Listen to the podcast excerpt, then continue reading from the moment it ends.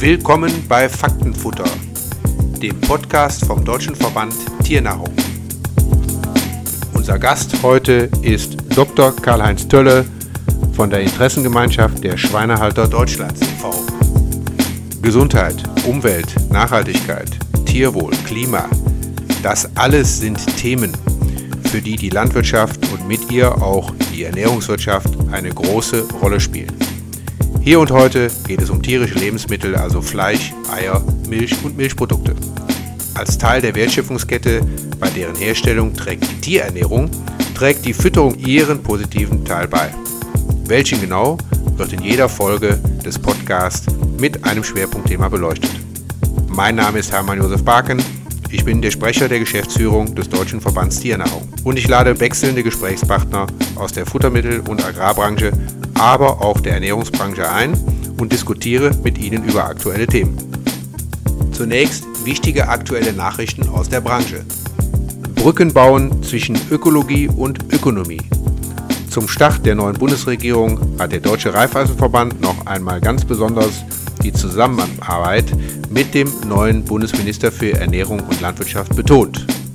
Der Präsident des Deutschen Raiffeisenverband Franz Josef Holzenkamp betonte noch einmal deutlich, dass die Landwirtschaft einen Minister benötige, der nicht nach ideologischen Schwarz-Weiß-Mustern handle. Politische Entscheidungen, sagte er, haben in der Landwirtschaft vielschichtige Folgen. Diese müssen beachtet und abgewogen werden. Und er machte deutlich, dass die Landwirtschaft bereit ist, den eingeschlagenen Weg in eine auf Nachhaltigkeit ausgerichtete Zukunft konsequent weiterzugehen. Ergebnisse der Zukunftskommission Landwirtschaft umsetzen.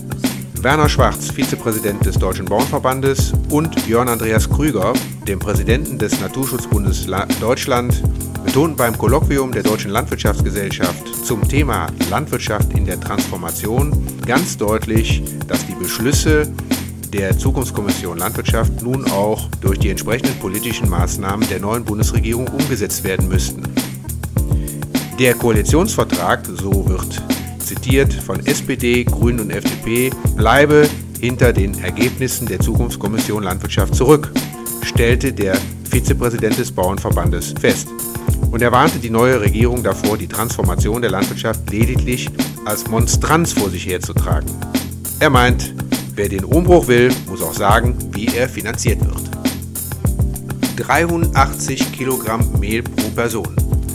Laut vorläufigen Zahlen des Bundesinformationszentrums Landwirtschaft stieg der Inlandverbrauch von Getreide weiter leicht an. Im Wirtschaftsjahr 2021 lag er bei nahezu 43 Millionen Tonnen. Rund 58 Prozent des Getreides wurden als Futtermittel eingesetzt, 20 Prozent entfielen auf die Nahrungsmittelproduktion und rund 17 Prozent flossen in die industrielle und energetische Nutzung. Trotz einer geringeren Ernte konnte auch im letzten Wirtschaftsjahr ausreichend Getreide und Getreideerzeugnisse für die deutsche Landwirtschaft und den inländischen Markt bereitgestellt werden. In der Summe über alle Getreidearten deckte die Ernte den inländischen Bedarf zu 101 Prozent. Übrigens konnte der Inlandsverbrauch von Hartweizen, zum Beispiel für die Herstellung von Teigwaren wie Nudeln, nur zu 15 Prozent von der heimischen Landwirtschaft gedeckt werden. Ein Großteil demnach beispielsweise aus Kanada importiert werden. Auflagenflut, fehlende Perspektive und mangelnder Rückhalt machen Schweinehalter mürbe. Es ist die Summe an Auflagen, welche die Schweinehalter erdrückt und zum Ausstieg treibt. Das ist das Ergebnis einer Umfrage der Interessengemeinschaft der Schweinehalter Deutschlands ISN. Und damit sind wir auch schon beim Thema Heute bei uns äh, ist als Gast äh, Dr. Karl-Heinz Tölle von der Interessengemeinschaft der Schweinehalter Deutschland. Herr Tölle, kurze, staccato-mäßige Frage zu Ihrer Person, Beruf? Ja, Herr Barken, erstmal vielen Dank. Ähm, mein Beruf, ich bin Agraringenieur, ähm, habe in, in Bonn äh, studiert vor ja doch eine ganze Reihe an Jahren und äh, verschiedene äh, Stationen durchlaufen über äh, den Lehr- und Versuchsbetrieb im Futterkamp bis hin äh, kurzfristig im, im, Pressebereich und bin jetzt seit neun Jahren äh, bei der ISN tätig. Wie sind Sie und warum sind Sie in die Landwirtschaft gekommen? Ich bin selber Landwirtssohn, ähm, habe immer geschwankt, äh, also immer bei der Tierhaltung und immer geschwankt, dann immer zwischen Schweine- und Rinderbereich und bin dann irgendwann äh, beim Schweinebereich äh, gelandet, dann auch über das Studium Doktorarbeit äh, und, und gestartet bin ich äh, seinerzeit in der Beratung. Nun hat man ja äh, teilweise ja auch von seinen Eltern den Ratschlag bekommen, und damit wären wir beim Thema, geh lieber nicht in die Landwirtschaft, das gibt nichts da. Wie war es zu Ihrer Zeit?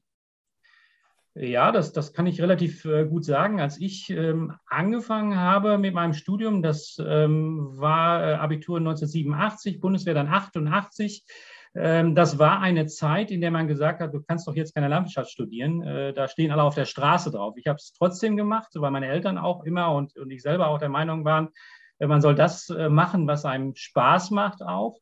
Ähm, und ich bin in den landwirtschaftlichen Bereich reingegangen. Und als ich dann mit meinem Studium durch war am Ende und der Doktorarbeit, war das eigentlich eine Zeit, wo gerade Agraringenieure auch sehr stark gesucht waren.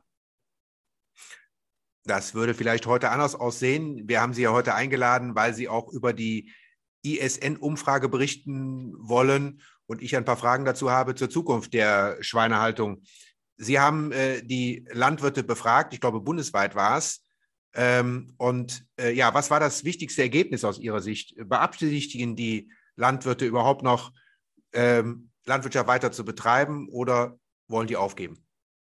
Ja, also wir, wir haben ja äh, aktuell eine, eine, dramatische Situation äh, in, in der Schweinehaltung mit ähm, vielen Betrieben, die äh, die Schweinehaltung aufgeben. Ähm, aktuell sicherlich die, die ökonomische Situation seit vielen Monaten da desaströs und wir haben Anfang Juli angefangen bis Mitte August ungefähr ähm, Mitglieder und andere Schweinehalter befragt. Über 1000 haben letztendlich teilgenommen, 1050, wenn man äh, das äh, genau nochmal aufführt, äh, wie sie denn die Zukunft in dem Bereich sehen, ob sie weitermachen wollen, ob sie ausbauen wollen ähm, und ähm, wie ihre Perspektive für die Schweinehaltung ähm, aussieht. Wichtig ist dabei diese Umfrage, ist mit Namen gelaufen. Das heißt, wir wissen bei jedem Fragebogen auch, welcher Betrieb dahinter steht. Das, glaube ich, ist ein wichtiger Punkt, auch wenn es um die, die Glaubwürdigkeit äh, geht und das, äh, was man letztendlich daraus ziehen kann. Wir haben das vor zwei Jahren äh, schon einmal gemacht und äh, müssen feststellen, dass die Ergebnisse, die wir seinerzeit hatten, auch ziemlich genau eingetreten sind in der kurzfristigen Perspektive.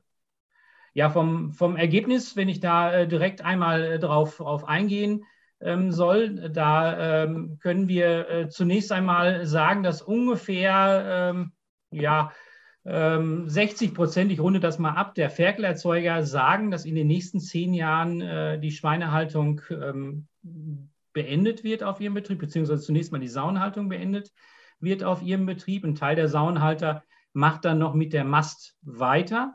Ähm, und in der Mast ist es so gewesen, dass ungefähr 40 Prozent der Mäster gesagt haben, in den nächsten zehn Jahren äh, ist äh, Schluss mit der Schweinemast. Ähm, wenn man sich da mal genauer die Fragebögen anguckt, dann ist es tatsächlich so, dass das einhergeht mit auch dem Ende der Schweinehaltung. Also ganz wenige ähm, Schweinemäster, die aufgeben, machen dann äh, noch weiter mit, mit Saunhaltung, während bei, der Saun, bei den Saunhaltern schon noch eine Reihe dabei sind, die dann mit der Schweinemast auch weitermachen. Ja. Im Endeffekt führt das dazu, wenn man das mal kalkuliert, äh, dass äh, ungefähr ein Drittel der ähm, Mastschweineplätze wegfallen äh, dabei. Im Saumbestand sieht das ähnlich aus. Allerdings muss man da noch berücksichtigen, dass durch die ganzen bevorstehenden Umbaumaßnahmen, die da kommen müssen, auch, ähm, auch eine ganze Menge an, an Platz in den Stellen verloren geht, dass auch die Bestände äh, da bei gleichen Gebäuden auch deutlich äh, kleiner werden müssen. Also da kommt nochmal ein zusätzlicher Effekt hinein. Und im Moment sehen wir, dass sich das, was wir da in der Umfrage ähm, ermittelt haben, dann sogar nochmal deutlich verschärft, weil einfach die ökonomische Situation dann noch weiter verschärft ist. Das äh, ist ja ein interessanter Punkt, äh, denn vielfach wird ja jetzt schon behauptet, die Transformation, das ist ja das, das Wort des Jahres, sage ich jetzt mal in der Landwirtschaft, die Transformation hat eigentlich schon begonnen. Ist es so? Haben schon Betriebe aufgegeben? Ja, also wir werden das äh, in ungefähr ein, zwei Wochen äh, sehen, wenn die, die Viehzählungsergebnisse der Novemberzählung diesen Jahres kommen werden. Wir rechnen damit, dass da ähm, wir dramatische Zahlen haben werden, insbesondere was auch die Sauenhaltung angeht. Wir sehen aber insgesamt, was Schlachtung und so weiter, äh, wenn wir uns die angucken, dass die Zahlen da deutlich äh, runtergehen. Also dass da schon einiges an äh, Tierhaltung zurückgegangen ist. Die, die Tierhalter, die Schweinehalter haben natürlich reagiert auch auf die Preiskrise, auf den Schweinestau im vergangenen Jahr, auf dem äh, äh, den Stau am, am Fleischmarkt äh, in, in diesem Jahr, was den, den Absatz ähm, angeht äh, und mit den entsprechenden äh, niedrigen Preisen dann, sodass also da schon, schon einiges äh, passiert ist. Transformationen, was äh, den Ausstieg angeht, auf jeden Fall. Ähm, was natürlich auch bevorsteht, ist, das hatte ich eben schon angedeutet, ähm, erhebliche Transformation, was die Umsetzung auch gesetzlicher Vorgaben in der Sauenhaltung angeht, mit riesigen Investitionen, die da notwendig sein müssen. Wenn man das mal äh, sich anguckt, dann liegen wir ja in der Größenordnung von 2.500 bis 3.000 Euro pro Sau, die die Saunenhalter in fast alle äh, investieren müssen, um sich auf die gesetzlichen Vorgaben der nächsten Jahre, nur die, die bisher bestimmt sind, äh, schon äh, beschieden sind, wenn sie sich darauf einstellen wollen. Und äh, in, Im Schweinemastbereich ähm, haben wir es ja äh, letztendlich erlebt mit den verschiedenen ähm, Anforderungen, die seitens der, der äh, Lebensmitteleinzelhändler ja auch äh, geäußert äh, werden. Das, was äh, im Rahmen auch der äh, Tierwohlmaßnahmen auf Bundesebene, was die, die ähm, Kennzeichnung angeht, beziehungsweise ähm, die Tierwohlstufen angeht, dass da einiges da gefordert wird, dann auch, um wo es erhebliche Veränderungen in der Tierhaltung geben wird, wenn es danach geht. Kann man das ungefähr ausrechnen, wie lange man dafür arbeiten muss, um das wieder rauszuholen? Sie haben jetzt so eine Größenordnung genannt, die man investieren muss, äh, um weiterzumachen. Das klingt jetzt für den Laien vielleicht eher wenig, äh, aber letztendlich, wie lange muss man dafür, salopp gesagt, arbeiten? Also man kann das sogar noch weiterführen. Also wenn ich das mal für einen, einen Saunhalter, 500 Saunen, ähm, das ist ein, denke ich mal, normaler Betrieb, ist ungefähr mhm. auch der Durchschnitt in unserer ähm, Befragung, äh, dann sind das anderthalb Millionen, die er investieren muss, ohne dass er am Ende ähm, da ein ähm, Ferkel mehr verkaufen kann dabei. Zunächst einmal ohne die Perspektive, dass dadurch ein Mehrerlös äh, erzielt wird.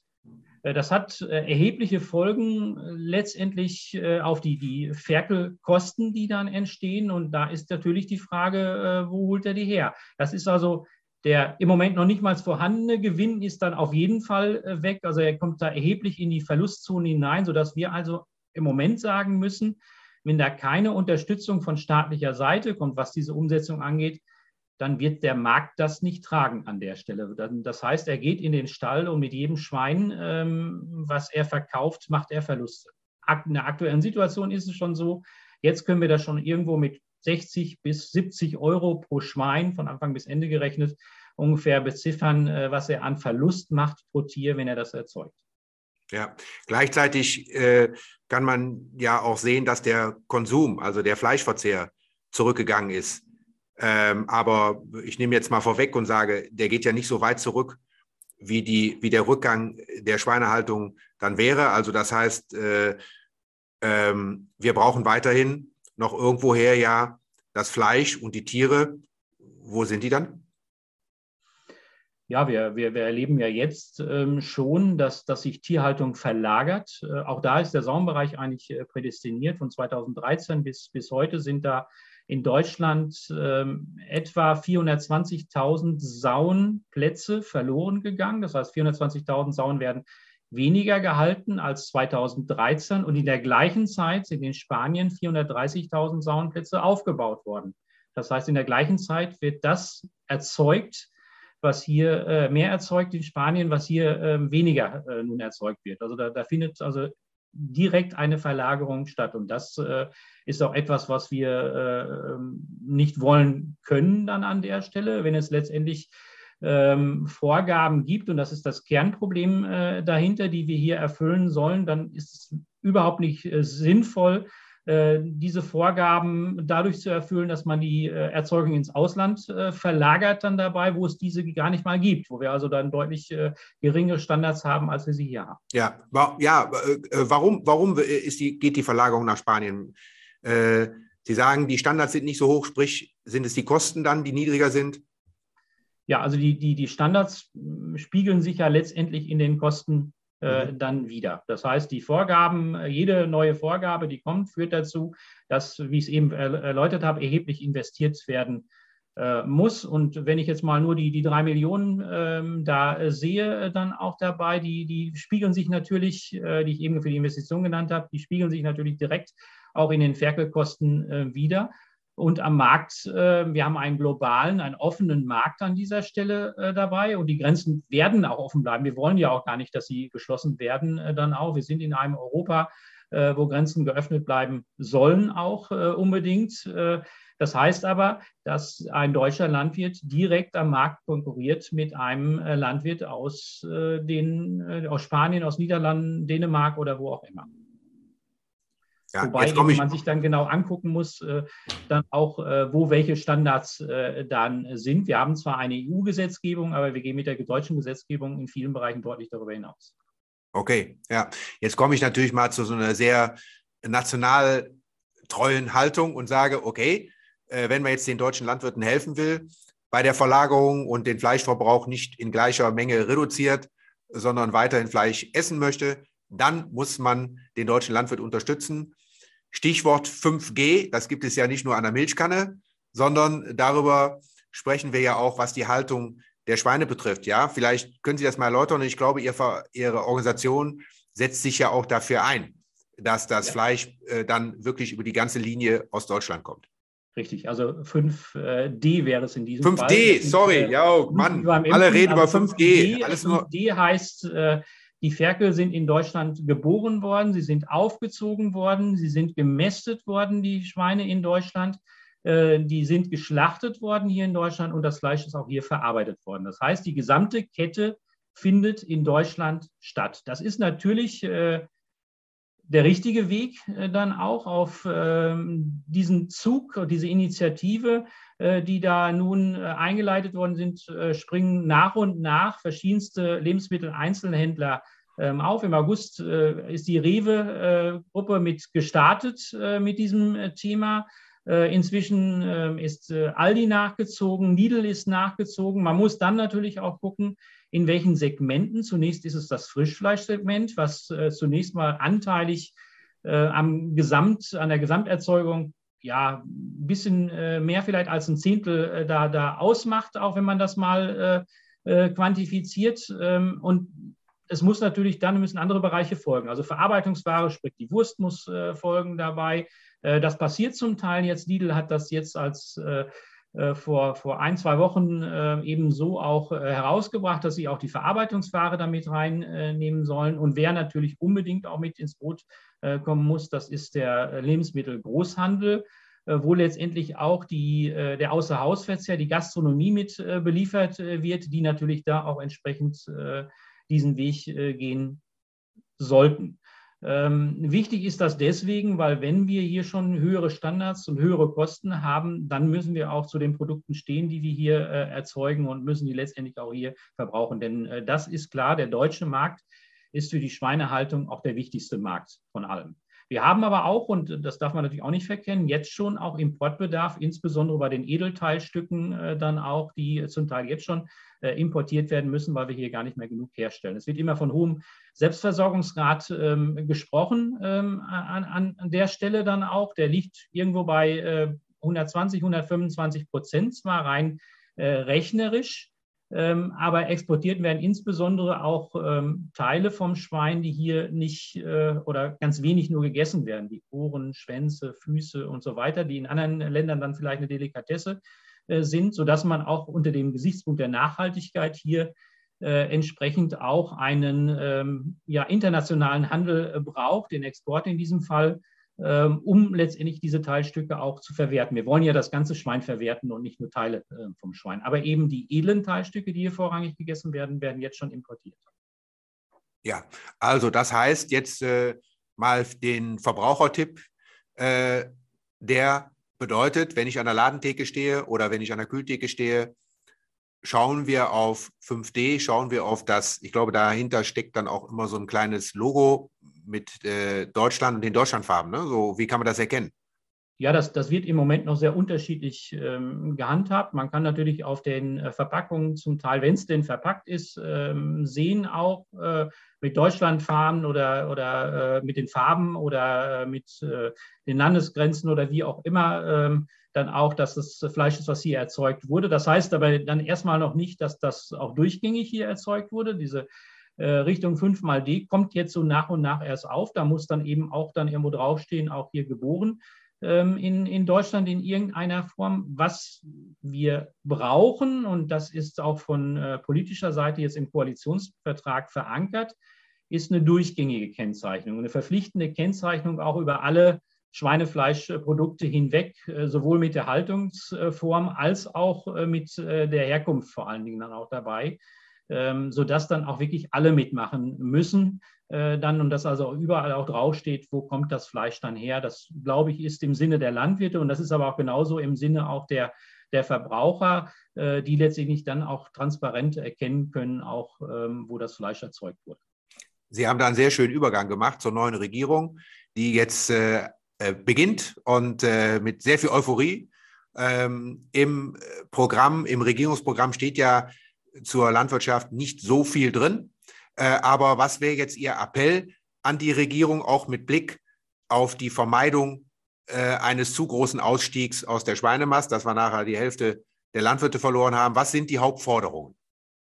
Also ein, ein ganz wichtiger ähm, Punkt ist, dass man mit Ordnungsrecht genau in diese Richtung läuft, dass, dass Schweinehaltung verlagert wird. Also wenn ich rein über Ordnungsrecht, Vorgaben ähm, das versuche zu regeln, dann wird das dazu führen, dass eben äh, Tierhaltung ins Ausland äh, abwandert. Was wir brauchen, ist äh, eine, ein Gesamtkonzept, ähm, mit dem am Ende ähm, sowohl eben die gewünschten ähm, Bedingungen erfüllt werden, die von, von Verbraucher, von gesellschaftlicher Seite erwünscht sind, die da vorangetrieben werden, wo auf der anderen Seite aber auch genauso geregelt ist, wie dürfen sie denn, wie können sie umgesetzt werden. Das heißt, ein ein Stall in Richtung Tierwohl umzubauen, muss dann auch möglich sein. Es nützt nichts zu sagen, ich will einen Tierwohlstall, aber ich genehmige den nicht. Dann haben die Landwirte keine Chance, das in irgendeiner Form äh, umzusetzen. Das muss geregelt sein. Und auf der anderen Seite muss auch geregelt sein, wie man das Ganze ähm, finanziert. Das heißt, irgendjemand muss am Ende das bezahlen. Das können nicht die Landwirte sein, denn die halten das nicht durch. Die sind jetzt schon am, am Limit und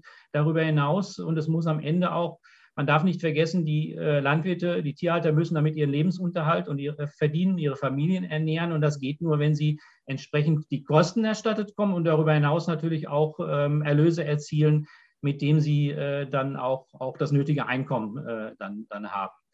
Ähm, was ähm, eben wichtig ist, äh, insbesondere auch für die neue Bundesregierung, ist, dass man, dass man jetzt nicht von vorne wieder alles anfängt. Ähm, wir haben in den vergangenen Jahren, in der vergangenen Legislaturperiode unter dem Stichwort der sogenannten Borchert-Kommission sehr viel zusammengetragen, sehr viel, was da an Konzept erstellt worden ist, sehr weitgehend äh, dabei. Das muss jetzt umgesetzt werden, das muss jetzt weitergehen.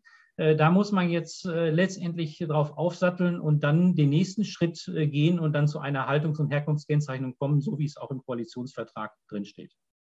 Ja, ich glaube, man kann auch sagen, und das hat ja auch Ihre Studie ergeben bei den Landwirten, es ist die Summe der Auflagen, die die Landwirte einfach als Unternehmer, sie sind ja auch Unternehmer, äh, erdrückt. Und äh, es äh, ist jetzt eine äh, Planungssicherheit erforderlich, eine Perspektive, die man auch durch die entsprechenden Entscheidungen geben muss, damit auch Landwirte ja, in ihre Betriebe und auch in das Tierwohl und all diese Rahmenbedingungen, die ja von der Bevölkerung gewünscht werden. Ich glaube, da äh, sind sich dann alle einig, äh, investiert werden. Und das ist, glaube ich, ein ganz wesentlicher Punkt dabei. Ja. Ich will das gerne noch mal einmal unterstreichen an, an dem Punkt. Äh, das, das ist vielleicht eben ein bisschen zu kurz gekommen in unserer Umfrage war der ökonomische Aspekt, obwohl wir so eine katastrophal schlechte Situation haben, äh, erst im Mittelfeld der Gründe für den Ausstieg. Und ganz vorne war, wie Sie gesagt haben, die Summe der, der Auflagen, die fehlende Perspektive und auch der fehlende politische Rückhalt äh, da an der Stelle. Und das sind Punkte, da muss dran gearbeitet werden. Das ist Punkt, Punkte, wo man, wenn man da Lösungen findet, letztendlich auch die Haltung hier in Deutschland ähm, halten äh, kann dann dabei. Am Ende muss natürlich die Ökonomie da stimmen, ansonsten wird das auch nicht, nicht funktionieren. Aber äh, insbesondere muss da jetzt erstmal eine Perspektive geschaffen werden. Ja, vielen Dank. Das war nochmal eine klare äh, Ansage auch zum Schluss. Und äh, wir gehen jetzt in die, vielleicht auch in, in ein paar ruhige Tage, auch äh, besinnliche Tage. Was haben Sie sich für die nächsten Wochen vorgenommen? Ja, erstmal habe ich mir vorgenommen, gesund zu bleiben dann auch. Das ist in dieser Zeit ja doch äh, ähm, sehr, sehr wichtig. Es ist immer wichtig, aber es ist in dieser Zeit besonders wichtig, das nochmal äh, zu äh, erwähnen. Äh, der, der neuen Bundesregierung auch zunächst mal die Zeit zu lassen, sich da ähm, auch zu erweisen. Das heißt jetzt auch wirklich dann auch ähm, zu gucken, auch wie man da ähm, weiterkommt, was jetzt auch die, die Tierhaltung insbesondere auch angeht mit per Perspektive äh, dabei. Und äh, unsere Maßgabe ist, wir arbeiten da äh, natürlich konstruktiv auch äh, mit, versuchen da zu Lösungen zu kommen, die am Ende auch den, den Landwirten was bringen. Und in dem Sinne werden wir das auch weiter dann äh, da aufarbeiten und, und da auch den Finger in die Wunde legen an den Stellen, auch wo wir meinen, äh, wo etwas nicht geht. Und jetzt haben Sie zum Abschluss noch die Gelegenheit, Herr Dölle, den Zuhörern einen Tipp zu geben, was Sie vielleicht mal sich zubereiten können als eine schöne Speise. Vielleicht ist es Ihre Lieblingsspeise, die Sie den anderen auch empfehlen. Ja gut, was anderes als äh, Schweinefleisch kann ich an der Stelle ähm, ah. empfehlen, äh, natürlich. Ja. Äh, Wenn Sie jetzt gesagt hätten... Sehr, sehr schmackhaftes ähm, äh, Fleisch auch, das, das muss man schon so sagen, nicht umsonst äh, haben wir auch einen, einen entsprechenden Verbrauch. Es ist sehr vielfältig äh, natürlich dabei. Ähm, es ist nach wie vor äh, ein, ein gesundes äh, Lebensmittel dann auch, auch wenn man das äh, vielleicht an der einen oder anderen Stelle da anders ähm, hört. Am Ende geht es bei jedem Lebensmittel darum, auch das mit, mit Maß auch, auch zu genießen. Genauso gilt es auch in dem Bereich. Dann jeder soll essen, das, was er meint, ähm, was ihm, ihm schmeckt und was, was richtig ist. Da sollte man sich auch nicht beirren lassen. Dann auch, das gilt für das Schweinefleisch genauso auch, äh, wie wir das in, in andere Perspektiven sehen, wenn es um vegan, vegetarisch, wie auch immer sind. Jeder, jeder soll das essen, was er meint, ähm, aber soll sich dann auch nicht äh, unter Druck setzen lassen an der Stelle.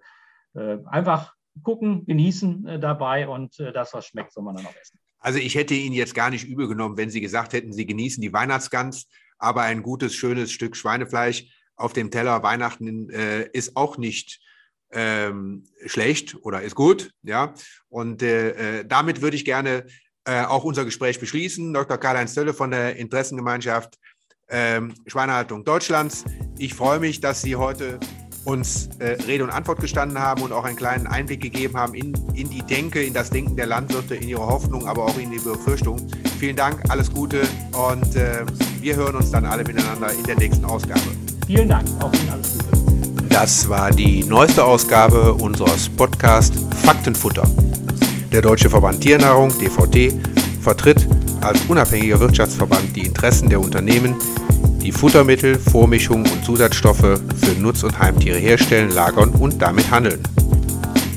Wir freuen uns schon auf die nächste Ausgabe. Herzlich willkommen in unserem Podcast Faktenfutter.